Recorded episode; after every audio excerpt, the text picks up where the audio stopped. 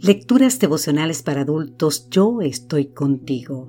Cortesía del Departamento de Comunicaciones de la Iglesia Dentista del Séptimo Día Gascue en Santo Domingo, capital de la República Dominicana. En la voz de Sarat Arias. Hoy, 20 de mayo, la muerte ha sido devorada.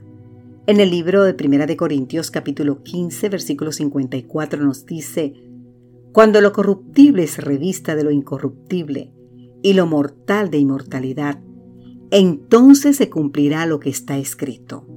La muerte ha sido devorada por la victoria.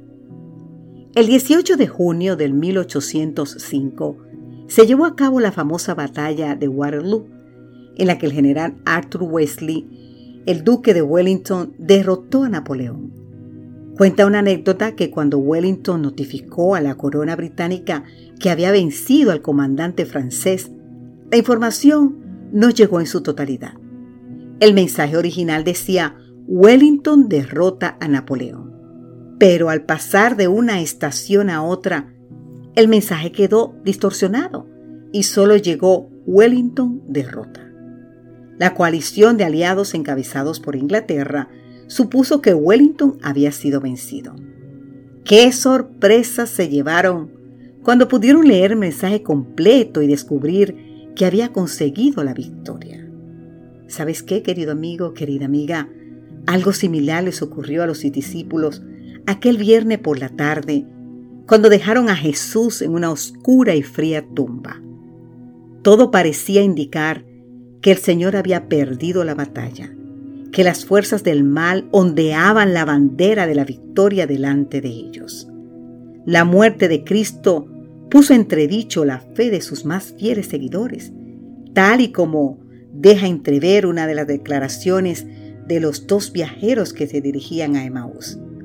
Nosotros abrigábamos la esperanza de que era Él quien redimiría a Israel, así nos dice San Lucas 24, 21.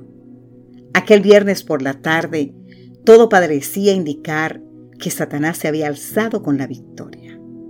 Pero esa victoria fue aparente y fugaz, pues el primer día de la semana Jesús echó por tierra el poder de nuestro más poderoso enemigo, la muerte. A diferencia del muchacho resucitado por Elías en Primera de Reyes capítulo 17 y de Lázaro en San Juan capítulo 11, que volvieron a morir, Jesús se levantó de los muertos para vivir para siempre. Su muerte destruyó al que tenía el imperio de la muerte. Como dijo Pablo en 1 Corintios 15:54, la muerte ha sido devorada por la victoria. Aquí vemos el cumplimiento de lo que había vaticinado Isaías. Dios destruirá la muerte para siempre en Isaías 25:8. El Señor de la vida le dijo a la muerte en Oseas 13:14, Oh muerte, yo seré tu muerte.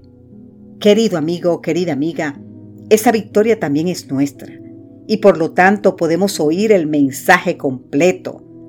Gracias a Dios que nos da la victoria por medio de nuestro Señor Jesucristo. Amén, Señor. Amén.